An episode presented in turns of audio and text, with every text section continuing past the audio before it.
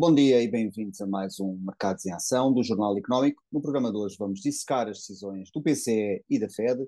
Vamos também analisar o ano que passou e olhar para as perspectivas de 2023. Como sempre, vamos ter os números e gráficos de, do Marco Silva e o nosso convidado de hoje é Nuno Sousa Pereira, Head of Investments da 60 Degrees. Nuno, bem-vindo de volta. Obrigado, bom dia a todos. Bom dia. Nuno, vamos começar aqui o programa pela decisão, começar pela zona euro. O BCE decidiu abrandar o ritmo das subidas, uh, mas uh, os principais bancos estão agora a prever que as subidas continuem ao longo do, do próximo trimestre e semestre. Como é que olhas para esta decisão? foi uma decisão acertada de, de, abrandar aqui o ritmo e esperar um pouco para ver, ou se deveria ter, o, se o BCE deveria ter continuado aqui na senda das subidas jumbo? portanto, não podemos olhar para a Europa isoladamente em relação aos Estados Unidos, não é? Portanto, os Estados Unidos, como foram o Banco Central que foi à frente, o Banco Central Europeu acabou um bocadinho por também estar dependente de, do caminho que é traçado nos Estados Unidos, devido à diferença de juros que existe na Europa versus os Estados Unidos. E, portanto, uma vez que nos Estados Unidos a retórica também começou a mudar em termos de moderação das subidas de taxas de juros, uh, na Euro está-se a aproveitar um bocadinho esse, esse balanço para fazer exatamente o mesmo, uma vez que os valores de inflação nos Estados Unidos já começaram a virar e na Europa potencialmente será, convergirão a seguir para valores mais baixos, talvez não já em direção aos 2% como os bancos centrais pretendem, mas talvez ali para valores intermédios 4%, 5%, o que poderá já denotar algum controle sobre a inflação e alguma pressão nos consumidores. E, portanto, os bancos centrais não podem descurar que, ao aumentarem as taxas de juros rapidamente, tem um efeito económico negativo e serão essas as duas vertentes que eles estão a olhar: é o controle da inflação e o impacto económico. Nuno, mas apesar de, de, de, de ter havido uma redução do, do, aumento dos juros, o que é certo é que Lagarde uh, foi bastante perentória a afirmar que os juros vão subir e muito. Portanto, uh, não deixou ou seja, foi uma no cravo e outra na ferradura, não é? Portanto, não deixou aqui margem para dúvidas que o ritmo não vai abrandar. Na última crise, a Europa habituou-se a ter um, vários contributos do Banco Central Europeu para o controle da sua economia e do orçamento da, da dívida da União Europeia. Não é? Os juros baixaram em todos os países e, a dívida nunca esteve realmente em perigo, porque sempre que isso pôs em cima da mesa, o Banco Central interviu, criou mecanismos de compra de dívida dos vários países, etc. E para haver agora uma distinção das políticas antigas com as novas, digamos assim, de mais independência dos, ban dos bancos centrais retomar essa independência, é preciso ter uma linguagem uh, assertiva, como a Lagarde está a começar a ter, no sentido de os países perceberem que não faz sentido continuarem dependentes e à espera que as taxas de juros baixem por milagre, por intervenção do Banco Central Europeu, quando o contexto não é o mesmo, e também no sentido de os próprios programas que eles estão a desenrolar para proteger os seus cidadãos estarem a afetar contrariamente as medidas de controle da inflação do Banco Central. Portanto, interesses divergentes agora destas duas instituições, os Estados e o, e o Banco Central. E daí esta postura firme que tem que se manter da, da, da Cristina Lagarde, até porque o nível de taxas de juros na Europa ainda não está sequer próximo de 2008, ou, ou seja, estamos num nível historicamente baixo e, portanto, poderá realmente haver uma pressão de subir a taxas de juros nos próximos dois anos, pelo menos no próximo ano, haverá de certeza. Nuno, como, como viste na semana passada, as yields uh, subiram em toda a zona euro, incluindo Portugal, ultrapassou aqui aquela barreira psicológica dos 3%. Uh, são mais notícias para Portugal, ainda por cima com este programa de, de, de redução de compra de ativos também. Uh, são um ano difícil para Portugal neste sentido, nos mercados? É, são más notícias, mas não são propriamente inesperadas, não é? Portanto, à medida que as taxas de juros sobem, e é um cenário que está a desenrolar já há bastante tempo, Uh, a, a, diminuição da dependência destes programas de compra de ativos também já é falada há bastante tempo e, portanto, não deveriam ter existido algumas políticas, talvez, do, no, no, nível de gestão pública que pudessem uh, aumentar a robustez do país e do, da gestão da dívida, mas, hum, de alguma maneira, ninguém pode dizer que é surpreendido por estas políticas.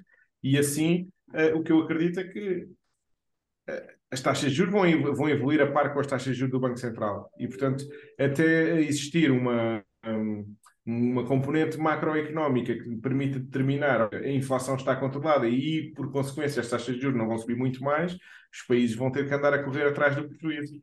E, portanto, terão que ter algum controle orçamental nos próximos anos.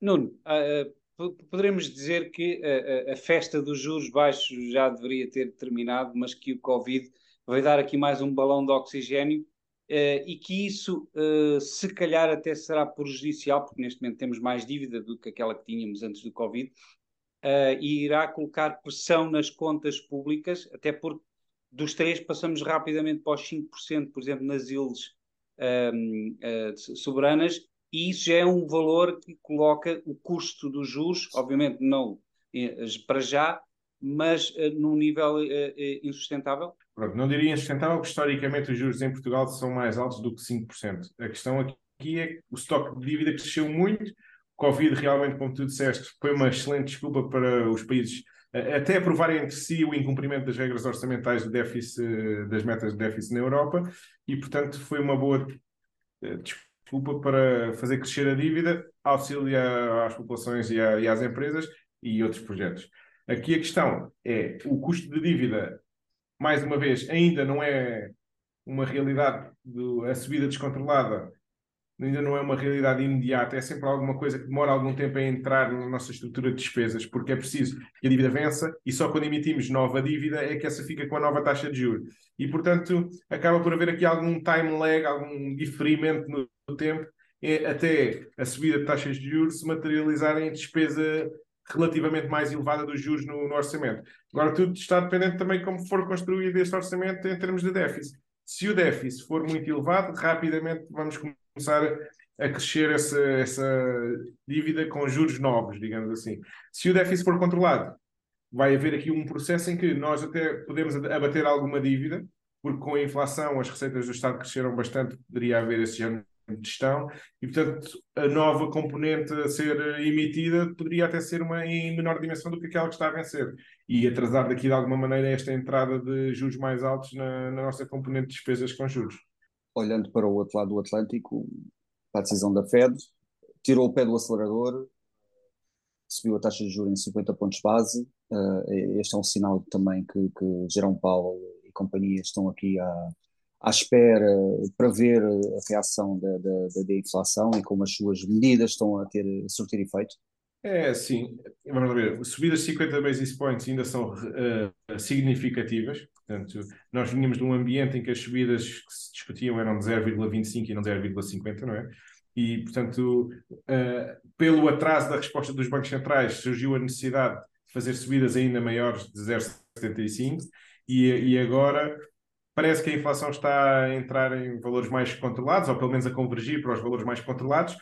Há aqui algumas componentes em que a Reserva Federal está com muita atenção, nomeadamente nesta última leitura da inflação, houve uma componente muito grande relativamente à habitação e ao, e ao imobiliário, que já, já houve uma quebra dos preços, e também à, à compra e venda de carros usados. E isso poderá, de alguma maneira, ser o primeiro sinal que há poderá haver o tal abrandamento económico que se fala e, e, talvez até uma recessão, sendo que o mercado de emprego ainda não registrou nenhum impacto de, desta subida de taxas de juros, o que dá aqui alguma folga à, à Reserva Federal de manter subidas, mas mais espaçadas, ou, ou, pelo menos de magnitude menor, permita ir aferindo o estado de saúde da, da economia e a pulsação da mesma. E penso que será esta a abordagem da Fed daqui para a frente. Nuno, mas achas que, tal e qual como Lagarde, eh, Paulo também ou melhor, os membros da Fed uh, também deram um, toquezinho de óquis uh, quando disseram que afinal a taxa máxima, a taxa terminal, poderá superar os 5%, uh, eh, na ordem dos 5,1%, o que é superior àquilo que os, os, investidores já esperavam, que não iria exceder os 5%. Parece que não é muito, mas é mais um, um, um, um princípio, não? Ou seja, não parece que o, o próprio Fed não quer que o mercado esteja confortável e, e até não gosta, não, não quer para já que o mercado, por exemplo, acionista suba, até porque isso dá mais uh, poder de compra aos cidadãos, não é? é acima de tudo, eu, eu, penso que o problema deles deve ser o endividamento das empresas. Porquê? Porque se houver mais confiança, as empresas podem se endividar de maneira mais fácil, mas hum, na realidade, com este ciclo de inflação é esquisito. Esquisito no sentido em que não é a inflação pelo dinheiro só estar barato, mas sim veio depois de um problema logístico e de falta de produtos. E, portanto, aumentar os, o custo dos juros para já parece estar a fazer surtir algum efeito, mas pode não ser causa e efeito e poderá até uh, não abrandar a inflação tanto como o Banco Central espera. E, portanto, é preciso realmente monitorizar a inflação, é preciso monitorizar a evolução da economia, porque poderá haver um impacto maior do que o que se está à espera. Está-se à espera de uma recessão relativamente calma, porque hum, com a inflação as receitas das empresas continuam a crescer, apesar das empresas venderem menos, como vendem mais caro, eh, o número bruto, digamos assim, não, não tem uma quebra tão expressiva. Mas a verdade é que é preciso medirmos muito bem, porque pode ser mais prolongada e mais uh, agressiva do, do, que está à espera, e eu acho que é isso que está nas cartas, porque a Reserva Federal, quando começar a ver que, que esta recessão tem impacto no emprego, é uma dinâmica que não se inverte de um mês para o outro. Portanto, hum, vai outra vez haver um ciclo de paragem, de, pelo menos, da subida das taxas de juros, mesmo que não hajam cortes, e, e isso vai levar a que um, o, o, ciclo de emprego possa estabilizar. Isso será o cenário mais benévolo, digamos assim. Obrigado, Nuno. Vamos agora para um breve intervalo e regressamos já.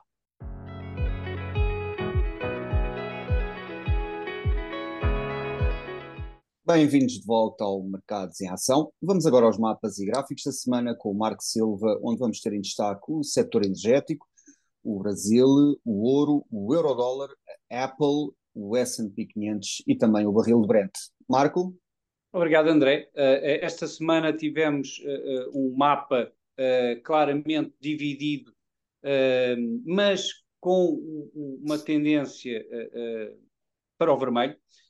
Temos aqui alguns pontos positivos, por exemplo, aqui na tecnologia, a Meta, portanto, Facebook, a Adobe, mas em termos de setores, houve claramente uma tendência negativa um, destaque apenas para o setor energético, com uma, uma ligeira subida do preço do, do, do, do crudo, que deu aqui um, um, um, alívio ou um impulso positivo ao, ao setor energético. Em relação ao, ao, resto do mundo, destaque aqui para o Brasil.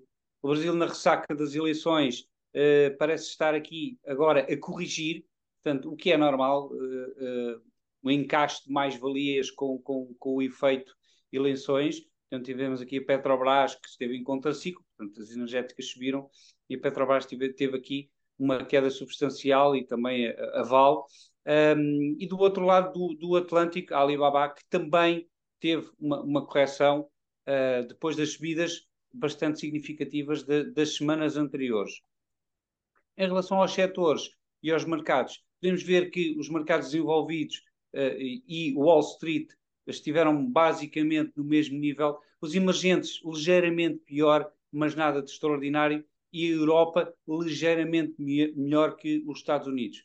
Em termos de um, setores, o setor energético, como já referi, que teve aqui um comportamento positivo em relação ao restante. Um, em relação aos gráficos, começamos aqui pelo ouro. O ouro que, um, como eu falei a semana passada, teve aqui ou está num, numa zona muito importante, eh, esta linha de tendência que, que uh, uh, está a oferecer suporte e resistência ao mesmo tempo, para já um pouco mais de suporte. Portanto, se aguentar esta linha laranja, podemos ver o ouro disparar aqui uh, para os 1940 pontos, por exemplo, ou, ou dólares. Um, portanto, esta linha é muito importante. É preciso perceber se realmente eh, vai conseguir aguentar, porque para já está naquela fase do quebra para cima, quebra para baixo. Isso também terá influência naquilo que acontece com o euro-dólar, que é este gráfico, que bateu aqui numa linha de tendência e foi rejeitada, pelo menos a primeira aproximação. E esta linha de tendência é muito importante, que vem desde agosto de 2020, setembro de 2021 e uh, fevereiro de, de 2022. Portanto, são estes dois máximos que foram efetuados que criaram esta linha de tendência e reparem, quando chegou lá foi rejeitada, fechou em baixa no, no, próprio dia e agora parece que vai lá para uma segunda tentativa. Vai ser importante perceber se o dólar continua com alguma força relativa depois da reunião uh, do, do, da Fed ou não. Em relação ao S&P 500, uh, que depois de quebrar esta linha de tendência negativa, a mesma será muito provavelmente o próximo suporte um, do, do, do, do, principal acionista. E, caso seja quebrado, uh, por, por, maioria de razão, uh, os mínimos deste ano também deverão ser quebrados. Uh, se não for, poderemos ter aqui um, a formação de um fundo. Mas para já, o movimento dos próximos dias, uh, eh, um, ehm, não direi nas próximas semanas, porque no final do ano existe sempre aqui algum movimento uh, tradicionalmente ascendente, que é o, o, o denominado Santa Rally, uh, poderá uh, dar aqui algum impulso, ou seja, poderá bater aqui, subir um pouco e então depois vir de novo testar e quebrar. Mas ainda é cedo para termos um, ehm, essa percepção. Em relação ao, à, à Apple, uh, poderemos ver aqui que nas últimas semanas, um, ehm, sempre que foi aqui estas médias móveis, nomeadamente a média móvel mais forte, que é dos 200 dias, foi rejeitado. Portanto, isto é um, é um sinal muito importante do, daquilo que uh, um, um, um, ativo uh, poderá fazer nos uh, dias, semanas e, neste caso, meses subsequentes. Rejeitada esta média móvel, não é de estranhar que tenha atingido novos mínimos das últimas semanas e poderá muito bem quebrar os mínimos de junho deste ano. Por fim, aqui o Brent, que está numa, num canal descendente uh, de longo prazo, depois de atingir os máximos este ano uh, e depois uns máximos inferiores, uh, tem aqui esta mediana onde ele anda só para cima, desce para baixo, obviamente, não é? Mas sobe e desce ao redor desta mediana. Portanto, é importante perceber se o próximo movimento será para testar a, a parte superior ou inferior, porque aí poderá haver uma quebra uh, e então haver aqui depois uma consolidação, seja em alta, seja em baixa. Um, e por esta semana é tudo, André. Vamos ver como é que o mercado se vai comportar na semana antes do Natal. Obrigado, Marco. Nuno, começando aqui pelo, pelo, pelo barril de petróleo, o Brent, uh, já teve aqui a bater uh, vários mínimos anuais, uh, ainda recentemente. Uh, a UBS, por exemplo, veio a semana passada dizer que vê o petróleo aqui em cima dos 100 dólares em breve, se uh, o embargo à Rússia aqui no início de fevereiro surtir maior efeito e também se o fim da política Covid-0 no, no, na China uh, provocar aqui uma, uma aceleração económica. Consideras que esta previsão, aumento do petróleo, aqui conjugado com estes três fatores, é possível? ou vamos continuar a assistir aqui a um, um, um barril uh, a, a, rondar os 80 dólares? Na nossa perspectiva é possível e até é, portanto, já da última vez que tinha estado aqui com vocês tínhamos falado que nós estávamos positivos para o, para o barril do petróleo por esta conjuntura macroeconómica. Uh, o abrandamento das políticas Covid-0 na China ainda não surgiu propriamente, Mas tem havido, um, de alguma maneira, um descurar ou um, um, minimizar das reservas de petróleo, não só a reserva estratégica nos Estados Unidos, mas das petrolíferas em geral que fazem a transformação depois do petróleo nos vários uh, derivados, desde combustíveis a petroquímicos como os plásticos, etc. E, portanto, há duas alturas de compra importante no verão e nesta altura, no, no ano, uma no verão e, e agora no, no inverno, deveriam estar a fazer estoque de petróleo para depois, na altura de arranque da primavera, haver produção. E, portanto, nós acreditamos que pode haver realmente algum. O enquadramento macroeconómico é, é potencial de preços mais elevados do barril de, de, petróleo, mas a verdade é que isso não tem estado a suceder. Algumas notícias de incumprimento por parte das cotas de produção de alguns países da OPEC que estão a produzir a mais do, do, do que gostaria acordado e também a hipótese da Venezuela voltar a entrar no mercado regulado, muito à boleia dos Estados Unidos, uh, aliviarem as sanções à, à, Venezuela, para contrabalançar aqui a perda de, da Rússia, uh, trazer produtos energéticos para para o, mundo ocidental, mas é difícil dar um timing específico. Agora, que nós vemos potencial na, no preço do barril de petróleo, acreditamos que sim. Nuno, e qual é que é o efeito prático de colocar um cap portanto, o máximo no, no, preço que a Europa compra, por exemplo, à, à Rússia? Depende muito da quantidade de pressão que a Rússia tem para vender à Europa. Porquê? Porque tem, ok, tem canais logísticos montados para vender à Europa, portanto seria fácil se eles tiverem muita produção e não conseguirem, não conseguirem escoar para outros lados, venderem para a Europa caso precisem desse, desse dinheiro. Mas a verdade é que eles têm estado a tentar escoar isto para o, para o outro lado do mundo, para o lado oriental, não é? Portanto, vendendo à China e à Índia. Uh, a Índia tem comprado muito volume de petróleo russo e eles têm estado a desenvolver soluções logísticas no sentido de agilizar essa, essa, essa venda. Aqui a questão é, Oh, oh, se a Nuno, Rússia não basicamente- vender, a Europa na realidade não compra, não é? Se não, não houver um encontro entre o preço do comprador e do É- vendedor. A questão é que aquilo que referiste, a Rússia está a vender à China e nomeadamente também à Índia e com desconto que vai que aproxima muito o preço do cap. Mas é aqui um, um- existe também um, uma- um sinal político, não é? Portanto, a Rússia não quer vender ao preço que a Europa quer comprar. Portanto, isto também é aqui um, um, É um desafio de jogo de vontades. forças. É, até porque a imagem depois do líder, digamos assim, é posta em causa, não é? Portanto, quem é que está a vencer o jogo da, da- fazer aquele peito de inchado de, de coragem. E a verdade é que a Rússia preparou-se há muitos anos para um cenário deste género. Portanto, a Rússia tem reservas de ouro muito elevadas, tem uma baixa dependência de- económica de, de outros países, portanto, é exportadora da maior parte das coisas em vez de ser importadora. Era importadora de serviços isso já foi de alguma maneira alvo de sanções nos primeiros pacotes de sanções da União Europeia e, portanto, acaba de haver aqui pouca margem de manobra para a Europa fazer grandes sanções à Rússia sem fechar de toda a torneira da importação dos bens energéticos, que alguns países estão contra. Portanto, neste caos de tomada de decisões na Europa, que é preciso unanimidade nas questões estratégicas por parte de todos os países, é muito difícil a Europa entrar numa, numa tomada de decisões dessas e queimar as últimas pontes que existem para a Rússia, uma vez que países como a Alemanha tenderem, tendencialmente, assim que terminar o conflito, iniciarão conversas diplomáticas no, no sentido de restabelecer a atividade económica com a Rússia, na minha perspectiva. E, portanto, a Rússia não quer vender como parte vendedora, não quer vender a um certo preço, está no seu direito, digamos assim, não é? Ninguém os pode obrigar, só em caso de necessidade extrema ou do preço do mercado convergir para esse valor é que haverá valor na Rússia vender nesses níveis, mas ainda está muito abaixo do preço do mercado. Obrigado, Nuno. Vamos para outro breve intervalo e regressamos já.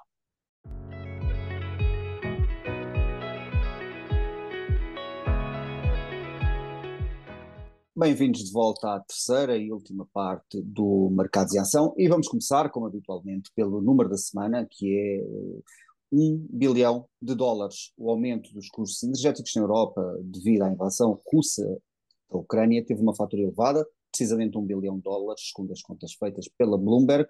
Uma boa parte deste aumento foi suportado pelos governos, com as empresas e famílias a serem apoiadas em 700 mil milhões de dólares.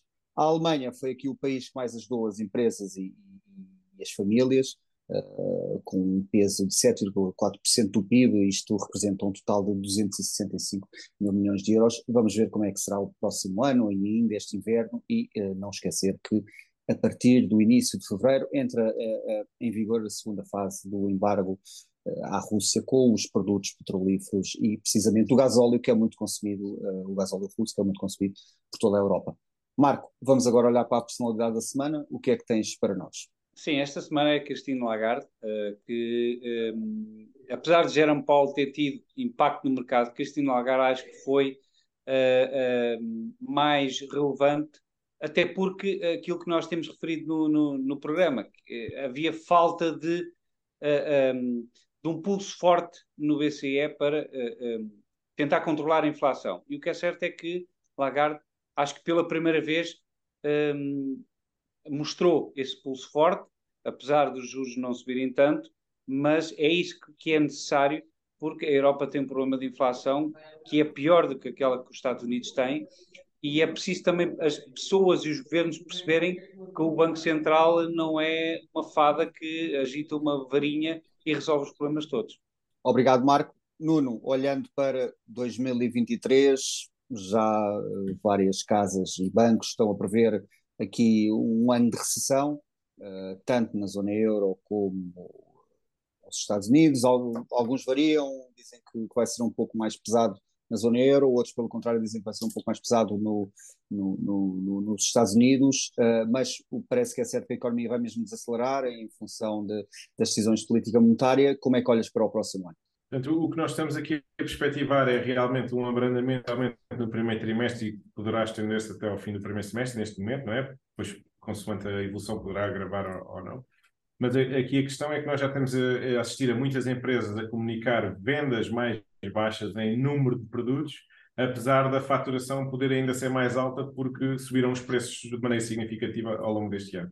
E, portanto, acreditamos que é, será necessário monitorizar muito bem o nível de encomendas para perceber quando é que a economia dá a volta e a recessão poderá ser mais ou menos profunda consoante atinja ou não o mercado de emprego. Portanto, se o desemprego começar a aumentar porque as empresas têm menos previsibilidade, aí poderá tornar-se uma recessão mais profunda. Mas para já parece que será uma, uma recessão ligeira e que, de alguma maneira, as coisas estão controladas porque não há.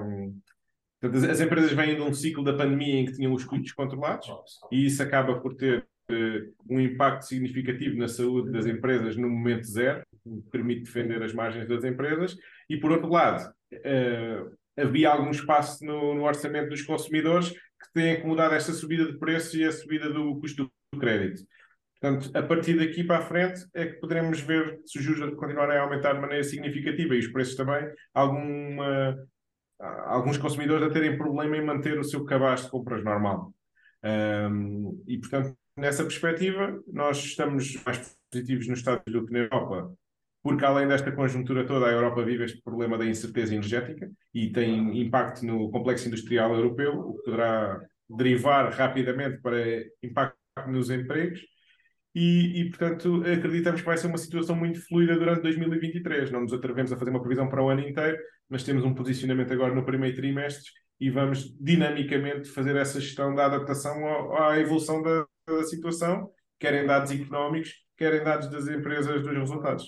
Nuno, eh, e em relação aos índices norte-americanos, um, ehm, achas que uh, uh, poderemos ver aqui novos mínimos uh, de 2000, portanto, em relação a 2022, tendo em conta que muito provavelmente o, o, Wall Street, os índices norte-americanos, não irão fazer um fundo enquanto os investidores não tiverem num prazo temporal de nove meses, por exemplo, uh, a perspectiva de uma descida dos juros ou, ou, uma, ou uma, pelo menos uma contenção ou, ou, um ligeiro relaxar das condições monetárias, acho achas que poderão haver boas oportunidades no primeiro trimestre do próximo ano?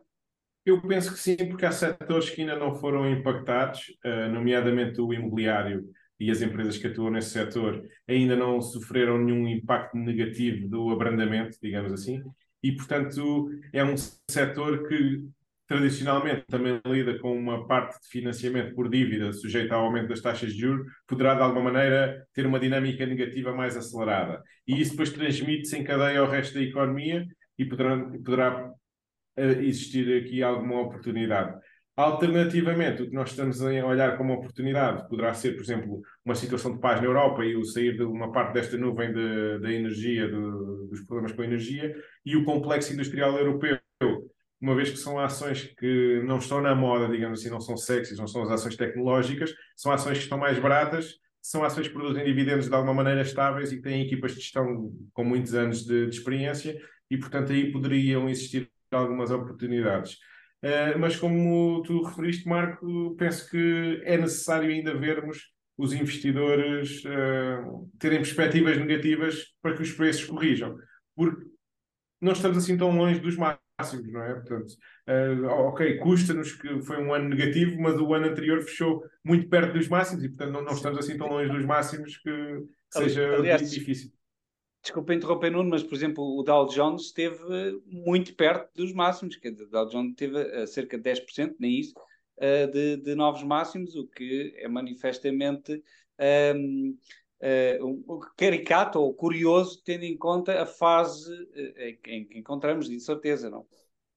E, portanto, é, nesse sentido, eu concordo plenamente. É, é necessário abordarmos aqui com alguma hum, parcimónia a tomada de risco, portanto, não, não injetarmos risco desproporcional nos nossos investimentos, mas estar sempre com olho em oportunidades, porque uh, é muito dinâmico, é muito dinâmico, o mundo é muito dinâmico, tem mudado muito rapidamente, as tecnologias também têm afetado muito rapidamente, e hoje em dia, com a indústria de dados, as empresas adaptam-se mais depressa ao, ao desenvolvimento dos seus mercados, e depois esta questão da geopolítica tem tornado mais uh, distinto uh, a cadeia produtiva de cada empresa. Portanto, nós estamos a olhar, as ações sobem, sobem todas, não é? Portanto, há empresas que têm vantagens e outras que têm desvantagens em certos cenários e isso vai se tornar mais evidente durante 2023. Portanto, vai haver mais dispersão na performance de, de, das ações e penso que isso é ótimo para quem faz gestão ativa como nós.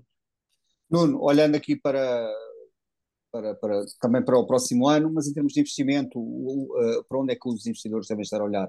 Uh, estamos aqui a falar de, de, ações, obrigações, uh, dívida corporativa com investment grade, ouro, o que é que, o que, é que deverão estar atentos? Nós, nós acreditamos que deveremos ter algumas restrições em acrescentar muito risco, especialmente aqui no primeiro trimestre, até haver uma reconversão das expectativas, como estávamos a dizer, mas que as ações deverão ser a classe onde os investidores deverão manter um olho para as oportunidades para tirar um rendimento maior as obrigações começam a ter alguma capacidade de amortecimento da volatilidade de, dos investimentos, porque já tem uma taxa de juros, não é? Aqui há, há, um ano estávamos a falar de taxas de juros zero, hoje em dia nos Estados Unidos já existem taxas de juros de 4%. E, portanto, quem está disposto a ter o risco de dólar na carteira, é, que é até diversificador, acaba por poder investir, especialmente no curto prazo, em algumas obrigações. Queríamos só, pelo menos, alertar as pessoas que é, para investir em obrigações a mais longo prazo, estamos mais dependentes da subida de taxas de juros continuar, pois se ela continuar, se existir um choque negativo, uma surpresa na inflação e existir uma subida de taxas de juros que ninguém está à espera, as obrigações de mais longo prazo deverão sofrer no preço e, portanto, ainda não é uma componente com que nós nos sintamos muito confortáveis de acrescentar um peso grande nos nossos investimentos. O que estamos a olhar como o mais interessante momento são matérias-primas e ações ligadas às matérias-primas, quer energéticas, por esta problemática que temos vindo a abordar ao longo do programa, uhum. quer na componente de produção alimentar. Porque uhum. com esta hum, desglobalização, digamos assim, esta criação de polos no mundo, os governos deverão, de alguma maneira, aumentar os seus estoques de reserva para garantir a segurança alimentar das suas populações. Tem havido alguns eventos climatéricos negativos que têm afetado as produções e, portanto, acreditamos que pode haver aqui uma pressão nos preços das empresas que têm terra, das empresas que produzem bens alimentares e que estão no, no mundo ocidental, e, portanto, será um dos segmentos em que nós vamos olhar com mais atenção. Um, outros setores que possam ser interessantes uh, neste, neste enquadramento de taxas de juros já mais elevadas e que estabilizem-se sem haver uma disrupção total dos consumidores e do crédito, a banca pode ser interessante, porque conseguiu nos últimos anos aumentar as comissões e de alguma maneira tem aqui uma margem dos juros e do produto bancário a crescer e, portanto, só, só terá um impacto de um ano inteiro durante 2023 e isso poderá ser positivo para o setor ainda e, e depois, alternativamente, consoante a evolução do cenário, entraremos dentro daquelas oportunidades como os industriais europeus, etc., que depende muito de como é que o cenário vai evoluir. Muito bem. Nuno, obrigado por teres aceito o nosso convite. Uh, voltamos obrigado a ver-nos para o ano. Obrigado e boas festas a todos. Boas festas. Marco, vemos também para, para o próximo ano. Boas festas. Boas festas, André, e a toda a equipa. Obrigado. Veja este e outros programas no site e nas redes sociais do JE. Ouça também a versão em podcast nas principais plataformas de streaming. Chegamos ao fim de mais um Mercado Sem Ação. Boa semana, bons negócios e boas festas.